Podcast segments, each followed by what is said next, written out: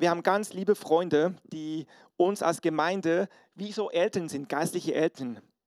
Und das sind Monika und Martin Hartmann, die die Gemeinde seit Beginn begleiten. Und ich freue mich, dass Martin Hartmann heute zu uns sprechen wird.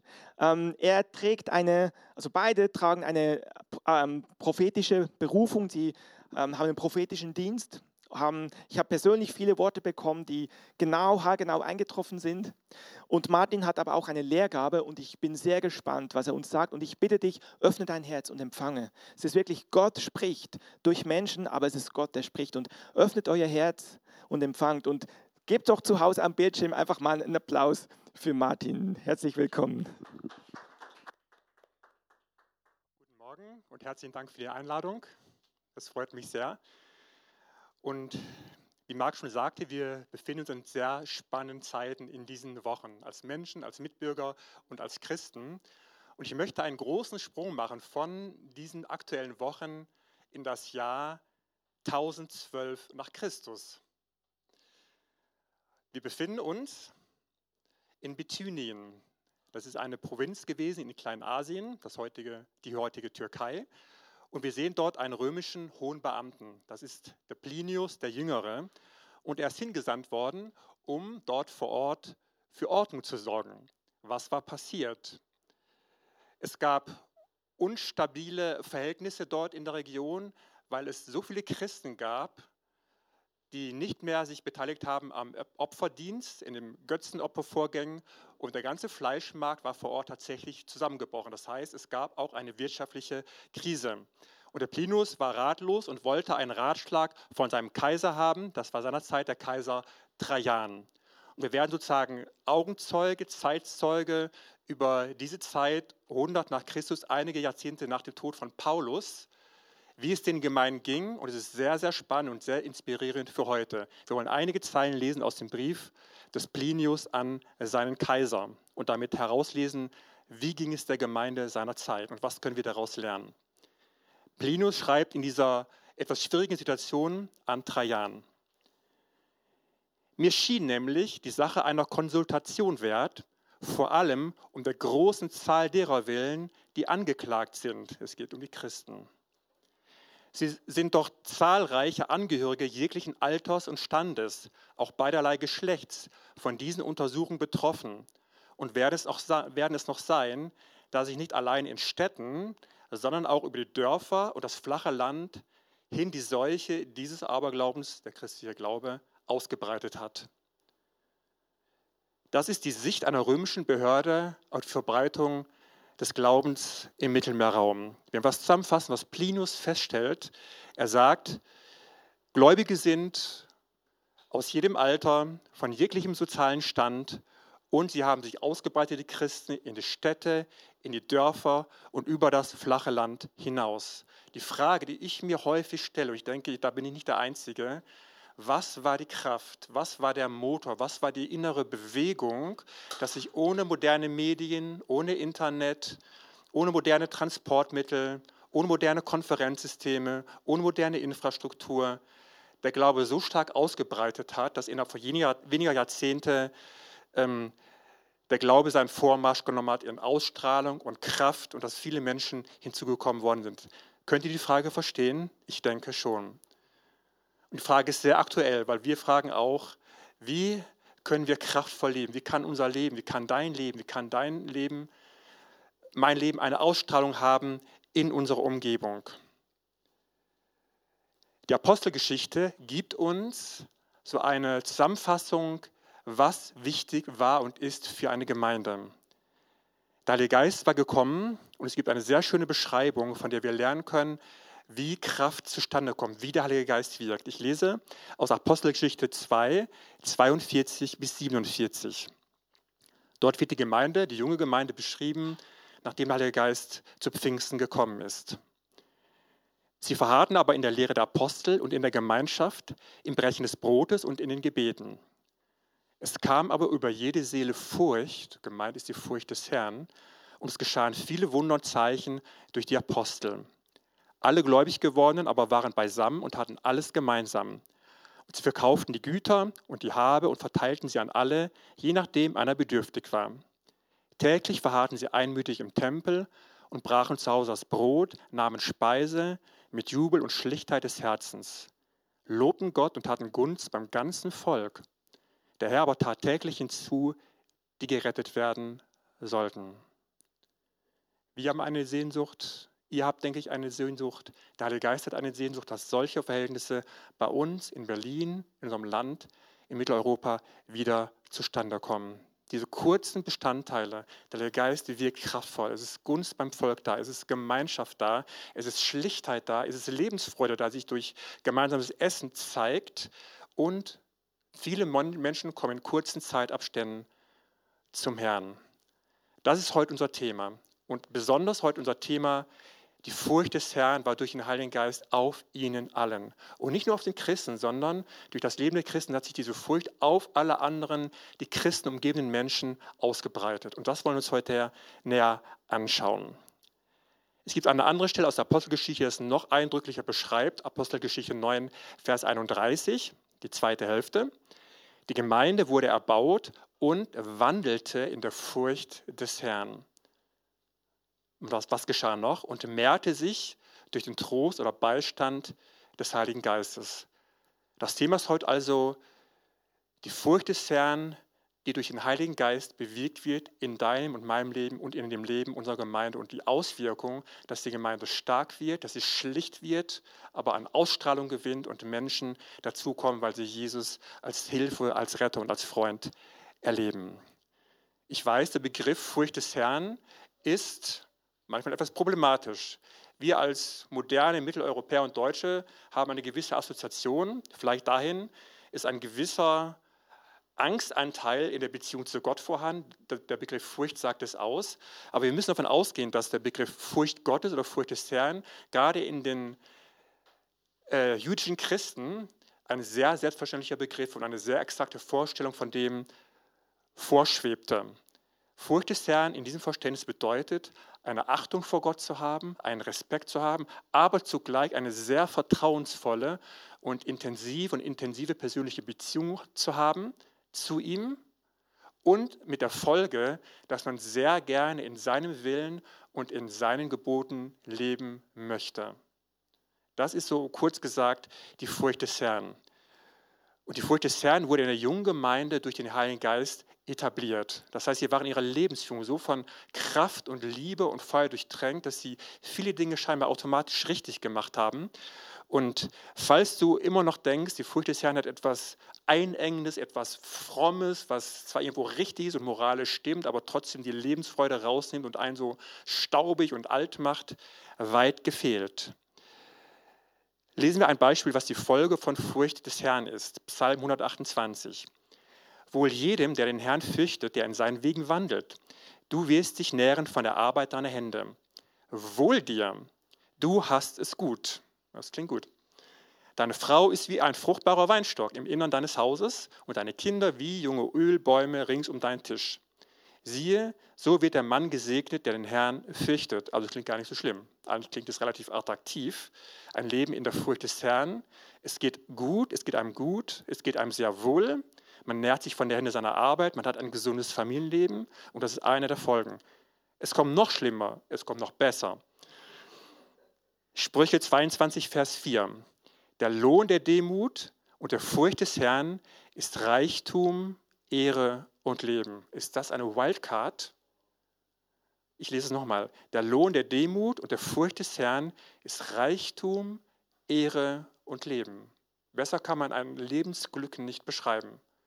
Es geht gut, es ist Reichtum natürlich in angemessener Form in einem angemessenen Verständnis da. Es ist Ehre da. Es heißt, dein Leben hat aus Gottes Sicht einen Wert, eine Bestimmung, die auch gesehen und geehrt werden soll, sowohl von Gott als auch von Menschen. Du sollst Leben haben, du sollst Lebensglück haben, du sollst Zufriedenheit haben, du sollst glücklich sein. Das Wort darf man als Christ ruhig verwenden, man sollte es verwenden. Man darf ein glückliches Familienleben haben, man darf ein erfolgreiches Arbeitsleben haben. Das ist alles Lohn oder Folge der Furcht des Herrn. Ich hatte bei der Vorbereitung den Eindruck, dass Sie an dieser Stelle unterstreichen, gerade für junge Menschen, ihr seid in einem Zeitfenster in eurem Leben, so vielleicht zwischen 20, 30, wo wichtige Entscheidungen getroffen werden. Ihr entscheidet euch für eine Berufsausbildung in der Regel, für einen Beruf, ihr entscheidet euch für einen Partner in der Regel, vielleicht kommen auch schon die ersten Kinder, also viele wichtige Weichen werden gestellt. Wenn du dich in dieser Situation befindest und eigentlich auch möchtest, mein Leben soll glücklich sein, ich möchte auch erfolgreich sein, ich möchte, dass es irgendwo eine Bedeutung hat, die auch mir und meinem, meiner Persönlichkeit, meinen Aufgaben, meinen Hobbys, meinen Wünschen entspricht, mit einem Wohlergehen, mit einem faktischen Wohlergehen dabei, möchte ich dir empfehlen, lebe in der Furcht des Herrn. Es macht dich glücklich, es macht dich zufrieden, wie nichts auf der Welt. Du wirst Erfolg haben, im besten Sinne des Wortes, einen göttlichen Erfolg. Du wirst ein glücklicher Mensch sein, du wirst ein glückliches Familienleben haben und du wirst beauftragt werden von Gott für weitere Aufgaben in seinem Reich. Und es gibt einen Zusatz. Im Alten Testament gab es den Zusammenhang, wenn du in den Geboten Gottes lebst und Gott fürchtest, dann wirst du diese Art von Segen bekommen. Der Heilige Geist im Neuen Testament dreht das um dahin, dass du sowohl die Furcht Gottes von ihm geschenkt bekommst, dass du Lust hast, in der Furcht Gottes zu leben. Das ist das erste Geschenk. Und das zweite Geschenk ist, dass die nachfolgenden Segnungen, die wir beschrieben haben, auch von ihm bewirkt und geschenkt werden. Das ist einer der großen Wahrheiten des Neuen Testamentes, dass das Leben im Willen Gottes dir vom Heiligen Geist gegeben wird, vermittelt wird, dir Lust und Kraft dazu in dein Inneres hineingelegt wird, dass du deine hellste Freude daran hast. Machen wir es praktisch. Die Furcht des Herrn, Respekt vor Gott, eine innige Beziehung und in seinem Willen, in seinen Geboten zu leben. Das hat die junge Gemeinde unter anderem gekennzeichnet, neben dem, dass Power da war, das Zeichen da war, ein Wunder, dass Gemeinschaft da war, dass auch ein soziales Verhalten da war aber auch die Furcht Gottes, die in deinem Leben wirksam sein soll und über dein Leben hinaus in dein Lebensumfeld hinein laufen soll. Ein erstes praktisches Beispiel. Der Wille Gottes anhand seiner Gebote. Die Eltern. Epheser 6, 2 bis 3. Ehre deinen Vater und deine Mutter. Das ist das erste Gebot mit Verheißung. Interessante Verheißung, die kommt, damit es dir wohlgehe und du lange lebst auf der Erde. Der Geist möchte diese, diesen Teil der Furcht Gottes, deine Eltern zu ehren. Es kann sein, dass du Teenager bist, dass du ein 20-Jähriger bist, dass du ein 50-Jähriger bist. Die Elternbeziehung ist da, bis die Eltern nicht mehr da sind. Was heißt, die Eltern zu ehren? Eine Dankbarkeit zu haben, sie auszudrücken für das, was sie getan haben. Sie als Menschen auch zu sehen und zu würdigen, nicht nur als Eltern und Erzieher. Die Fehler zu sehen und zu vergeben, alle Eltern machen Fehler, auch Monika und ich haben Fehler gemacht, neben den Dingen, die wir hoffentlich auch gut getan haben, investiert haben. Das Herz nicht zu verschließen den Eltern gegenüber oder wo es verschlossen ist, wieder aufzumachen äh, und in eine Beziehung mit ihnen zu leben. Der Heilige Geist liebt das, wenn wir das tun. Das noch Bessere ist, er hilft uns dabei, gerade wo es Spannungen gibt oder gab, wo es konkrete Vorfälle gab, die nicht so gut waren, oder wo die Dankbarkeit ein bisschen aus dem Blickfeld gerutscht ist. Er bringt das hervor und gibt uns die Lust und Kraft, unsere Eltern zu ehren und das als gut und glücklich machend zu empfinden. Und umgekehrt gilt für die Eltern, ihre Kinder zu lieben, sie zu unterstützen, auch ehrlich zu sein, die Kinder sollen auch merken, natürlich altersentsprechend, dass die Eltern Jesus brauchen, dass sie Liebe brauchen, dass sie Vergebung brauchen, dass sie auch wieder Herstellung im eigenen Leben brauchen. Je älter die Kinder werden, desto wichtiger ist, dass die Kinder auch diesen Aspekt sehen, dass das Evangelium nicht darin besteht, sondern dass in die Gemeinde zu gehen, sondern dass es einen realen Gott gibt, der Menschen leben, in dem Fall das Leben der Eltern, aufbaut und stärkt und heil macht. Ein nächster Bereich der Furcht des Herrn, was den Willen Gottes angeht, ist die Ehe. Es sei, es sei zum Ersten, dass du verheiratet bist oder du hast den Wunsch zu heiraten und bist noch Single. Ist so oder so geeignet. Kolosser 1, äh, ja, Kolosser 3, Vers 19, es geht erstmal an die Männer. Ihr Männer liebt eure Frauen und seid nicht bitter gegen sie. Der Geist möchte uns Männer stärken, bekräftigen, ermutigen, aufbauen, im Alltag der Beziehung die Frau zu lieben und über die Zeit nicht bitter zu werden oder subtil bitter zu werden über all der kleinen Dinge, die vielleicht schiefgelaufen sind oder hakelig sind. Und der Heilige Geist kann das. Wenn du jetzt ein Mann bist, ein Ehemann bist oder ein Ehemann in Vorbereitung und denkst, ich möchte heiraten, ich möchte einmal eine Frau haben, nimm diesen Punkt mit, dass der Geist diese Art von Gottesfurcht und auch Kraft und Lust auf diese Art von Liebe und auch Treue und das Nicht-Bitter-Werden dir gibt, damit du ein starker und immer stärker werdender Ehemann bist für die Ehefrau. Auch nur ein Spot, Epheser 5, 33 zweite Hälfte.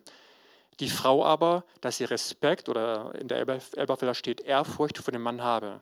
Ein schlichter Vers, aber so viel, so gehaltvoll und so kraftvoll, dass die Ehefrauen durch den Heiligen Geist merken, lernen, spüren, Lust haben, ich achte meinen Mann. Ich habe es in meinem Herzen und drücke das auch aus, indem ich dankbar bin, indem ich eine Gehilfin bin, indem ich eine Ratgeberin bin. Ich bin sehr dankbar für meine Frau, die mir eine sehr, sehr, sehr gute Freundin und Ratgeberin ist und sie das auch ausdrückt und zeigt. Und für die Frau wahrscheinlich auch so das Bonbon dabei, was halt der Geist dann auch leicht schaffen kann, dass das nicht abhängig ist von dem Verhalten deines Mannes, sondern dass du ihn als Mensch, als Mann grundsätzlich ehrst und dann auch einen Zugang hast, ihm zu helfen, auch vielleicht zu korrigieren oder ihm Hinweise zu geben, wo wirklich auch Dinge vielleicht mal nicht ganz richtig laufen oder von deinem Mann übersehen werden. Das bewirkt halt der Geist im Rahmen der Gottesfurcht. Nächster Punkt, das Arbeitsleben. Ganz praktisch heute. Kolosser 3, 23 bis 24. Auch das hat Heilige Geist voll im Visier, dass es in der Furcht und Kraft Gottes geschieht. Was ihr auch tut, arbeitet von Herzen als dem Herrn und nicht den Menschen, da ihr wisst, dass ihr vom Herrn als Vergeltung das Erbe empfangen werdet. Ihr dient dem Herrn Christus. Ich finde diesen Vers wiederum gigantisch. Schlicht, aber gigantisch. Alles, was du tust, wenn du arbeitest, auch wenn du zu Hause als Hausfrau in deinem Haushalt arbeitest, ist genauso eingeschlossen. Es gibt keinen Bruch zwischen deinem Arbeitsleben und der Gegenwart des Heiligen Geistes. Auch in einer modernen Gesellschaft mit Dienstleistungssektoren und Technologie und zum Teil sehr fortgeschrittener Technologie. Der Heilige Geist ist kompetent. Er ist dein Helfer, er ist der, der Weisheit gibt. Er ist nicht nur ein heiliger Geist, sondern er ist auch ein kluger Geist. Er ist mit dir und kann dir auch in deinem Fachbereich Unterstützung und Hilfe geben. Er war beteiligt bei der Schöpfung, er kennt sich mit komplexen Systemen aus, angefangen vom Mikrokosmos in der Schöpfung bis zum Makrokosmos des Universums. Das hat er durchaus im Blick und hat seine Kompetenzen auch in dem, wo du arbeitest. Und vor allen Dingen sollst du in deinem Herz, in der Ausrichtung Jesus arbeiten und nicht in erster Linie deiner Firma oder deinen Projekten. Und die Folge wird sein, dass du glücklich dabei bist, dass du relativ losgelöst bist in guter Weise von, den, von dem Druck, in dem du vielleicht auch arbeiten musst sondern du arbeitest im Herrn und du wirst Erfolg haben in den Arbeitsbeziehungen, auch in dem, was du faktisch tust. Die Verheißung ist gigantisch. Wenn wir so arbeiten, werden wir als Vergeltung das Erbe empfangen. Das heißt, es werden Schleusen des göttlichen himmlischen Erbes für dich aufgetan, die völlig jenseits deiner Arbeitskraft und Leistung liegen. Das, dessen darfst du dir gewiss sein. Ein letzter praktischer Punkt im Sinne der geistgewirkten Furcht des Herrn so die Gemeinschaft unter Christen mit deinen Geschwistern und Brüdern. Auch nur ein Spot, Epheser 4, 32.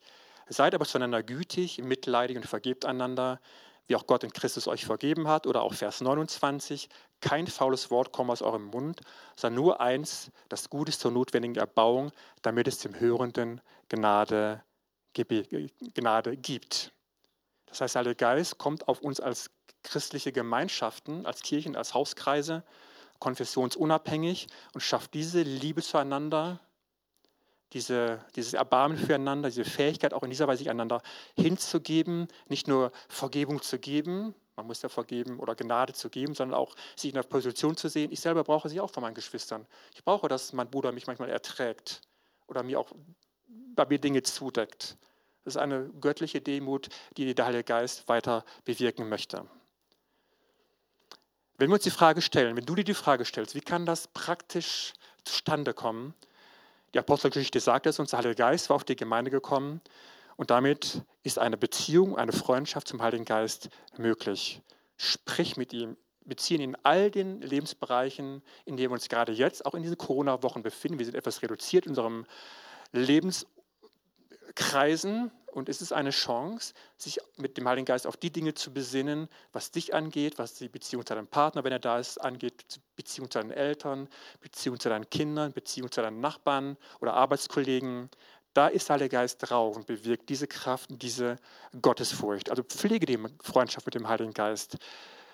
Er gibt nicht nur Wissen, sondern er gibt dir Erfahrungen seiner Gegenwart, der Gnade Jesu.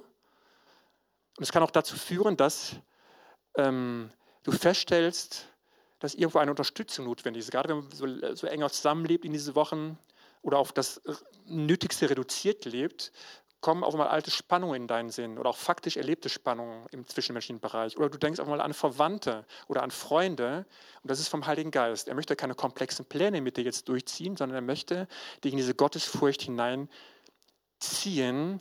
wo es um dich geht und um die Beziehung und Arbeitsbereichen, in denen du konkret stehst in diesen Wochen. Und er bewirkt, dass du deinen Mann liebst. Er bewirkt, dass du deine Frau liebst. Er bewirkt, dass du deine Eltern erst konkret. Er bewirkt, dass du in Güte und Mitleid wächst. Ein nächster Punkt, was praktisch helfen kann, in dieser Gegenwart des Heiligen Geistes, in dieser Liebe Gottes, in dieser Güte Gottes, darunter und nur darunter ist es erlaubt, sich mit den eigenen Fehlern zu befassen oder mit den Mängeln zu befassen. Demut zieht den Heiligen Geist an. Über dort, wo du sagst, das schaffe ich nicht, da habe ich eine Spannung, da habe ich eine Bitterkeit, dort habe ich einen Konflikt, den kann ich nicht auflösen, den will ich auch gar nicht auflösen von meinem Willen her, weil es einfach zu grob oder zu gemein war.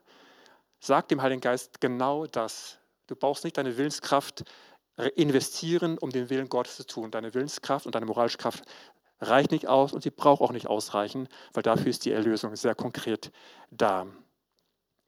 Dann führt der Heilige Geist zu Jesus, zu der Gnade Jesu. Du kannst Vergebung erleben. Das Interessante scheint mir zu sein, wenn wir an Sünde denken, denken wir häufig an sehr grobe bürgerliche, die sozusagen im bürgerlichen Gesetzbuch auch als strafwürdig geahndet werden. Aber es gibt auch um, um Fehlverhalten oder Schuld im Alltag, wo man vielleicht so denkt, so diese kleine Arroganz, dieses bisschen Schmollen, dieses bisschen Nörgeln, dieses bisschen Unzufriedensein, dieses bisschen, ich ziehe mir jetzt ein bisschen raus, ich mache mein Ding was andere Menschen trifft, die mit dir zusammengelebt haben oder heute zusammenleben. Lasse das Gewicht zu in der Gegenwart Gottes und sage, ja, das ist nicht richtig. Ich brauche Hilfe, ich brauche Vergebung, ich nehme Veränderung an, die vom Heiligen Geist kommt. Dann sag dem Herrn das, bitte vergib mir das.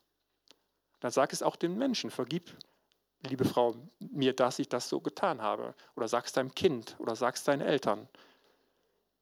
Darauf legt der Heilige Geist großen Wert. Und er macht das, wenn er dabei ist, ist es ein sehr schöner Vorgang, weil es eine Umkehr und ein, eine Heiligung durch seine Kraft ist und die von, nur von Güte getragen ist.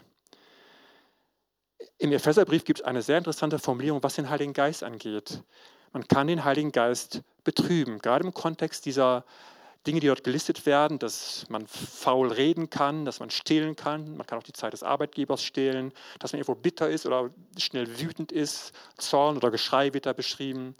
Der Heilige Geist hat eine so feine, intime, innige Beziehung zu dir oder er möchte sie haben, dass diese Dinge ihn betrüben. Ich finde es sehr spannend, dass dort nicht eine Folge beschrieben wird. Was passiert, wenn wir sündigen und der Heilige Geist betrübt ist? Dann zieht er sich zurück. Dann verlässt uns die Kraft Gottes. Dann fallen wir aus der Gnade.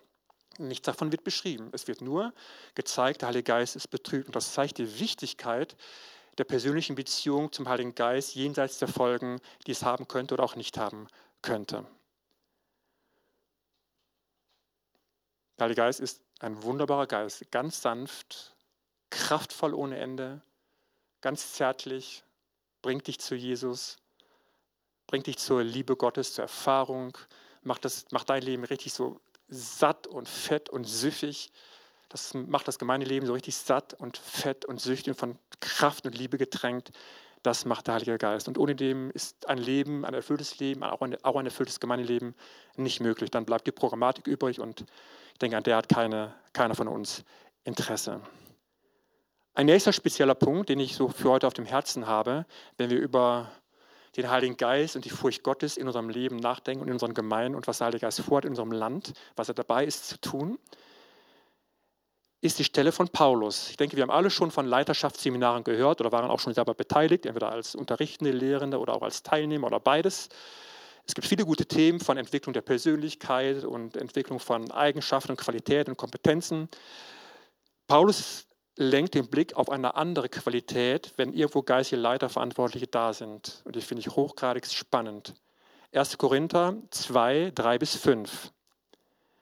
Da schreibt Paulus von sich, als er bei den Korinthern war, und ich war bei euch als Apostel in Schwachheit und mit Furcht und in vielem Zittern.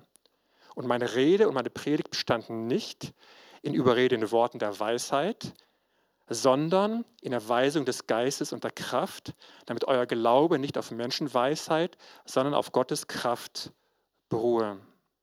Das ist stark.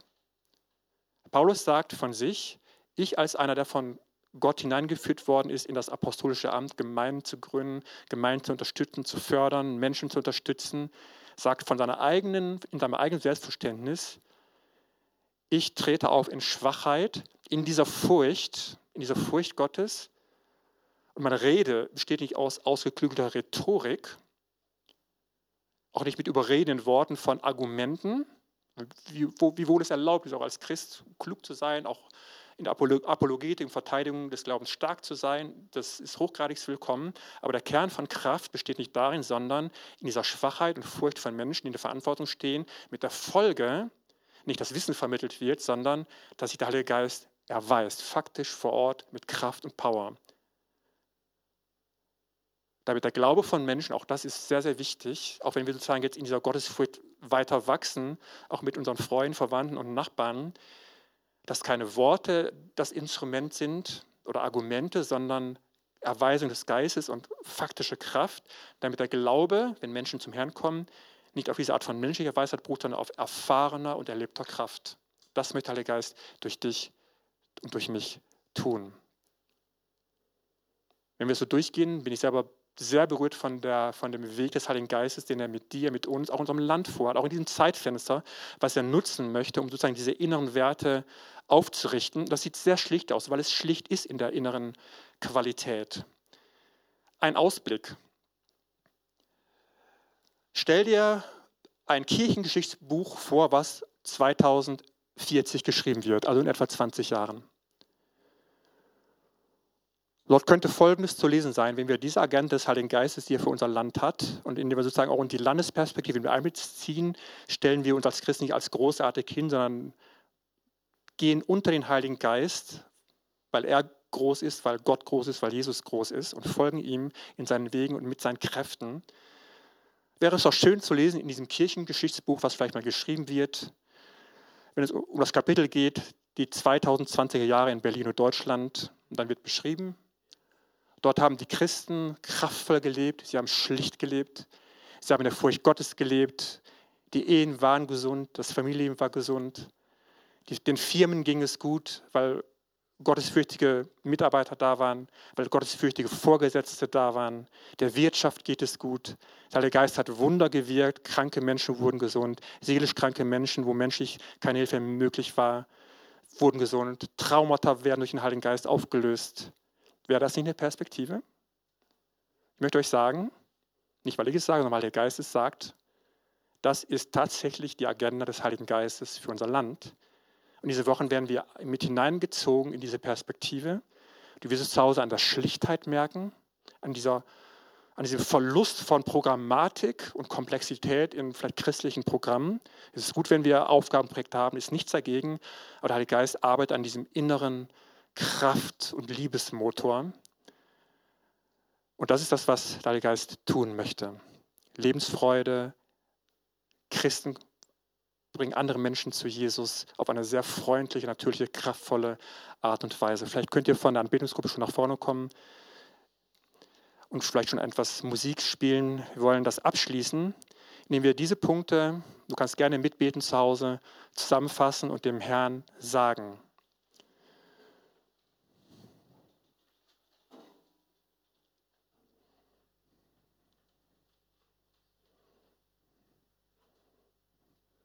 Wir danken dir, Herr Jesus, dass du unser Freund, unser Erlöser bist.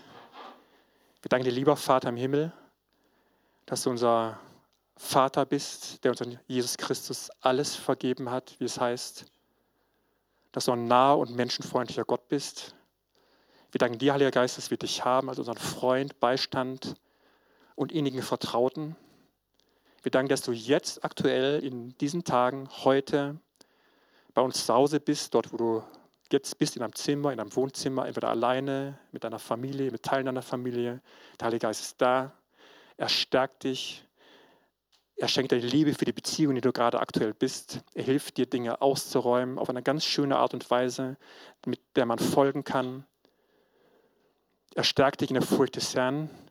Den Eindruck, den wir am Anfang hatten, gerade wenn du ein jüngerer Mensch bist, vielleicht magst du das in dir jetzt gerade entscheiden oder mitvollziehen ohne dass du vielleicht alle Konsequenzen weißt, dass du bei dir sagst, in deinem Inneren oder vielleicht auch leise sagst, ja, ich möchte ein gottesfürchtiges Leben leben. Das reicht dem Heiligen Geist aus. Du wirst es merken, dass er da ist, dass er dich umarmt, dass er dir hilft, dass er die Liebe des Vaters bringt, dass er deine Wünsche nimmt, ernst nimmt, dich darin führt, dass er die Beziehung hält. Es kann auch sein, dass du sehr zerschlagene Beziehungen hast zu deinen Eltern oder äh, wirklich katastrophale Verhältnisse. Es gibt solche Familien, die zerrüttet sind. Wenn du das hörst, die Gnade Jesu und der Heilige Geist ist in der Lage, das wirklich wieder gut zu machen und neu zu machen. Wenn du ein Leiter bist und du bist angesprochen, so dieser, dieser Gottesfurcht zu folgen und nicht nur zu sagen, deine Verantwortung und deine Managementposition zu sehen, was gut ist, aber so diesen inneren Kraft- und Demutskern zu nehmen, sich in Schwachheit dich zu bewegen, dann nimm das jetzt auch an. Ich mache das auch. Wir alle machen das hier, wo wir Verantwortung haben. Und der Heilige Geist kommt mit Erweisung und mit Kraft auf dich und dann durch deinen Dienst. Wenn du Impuls hast, gerade jetzt über Verwandte, die entweder bei dir sind oder vielleicht ganz woanders wohnen oder bezogen auf Nachbarn, die du ab und zu siehst, oder Arbeitskollegen, mit denen du vielleicht chattest oder Skypes, weil Dinge abzuklären sind, oder vom Homeoffice aus. Der Heilige Geist wird dir ganz schlicht, aber stark Impulse geben und du merkst, das ist jetzt dran. Da braucht, da braucht, da möchte ich mich investieren, indem ich Kontakt suche, ihn vertiefe, etwas gebe, etwas schenke, etwas praktisch unterstütze. Nimm das an und folge dem. Das macht total Spaß und ist zutiefst befriedigend. Wir danken dir, Heiliger Geist, dass du jetzt wirkst, dass du in unserem Land wirkst, dass du diese große Perspektive hast, weil viele Menschen Gott brauchen und ihn kennenlernen sollen als Vater, als guten Vater, als heilbringenden und lebensspendenden Gott. Amen.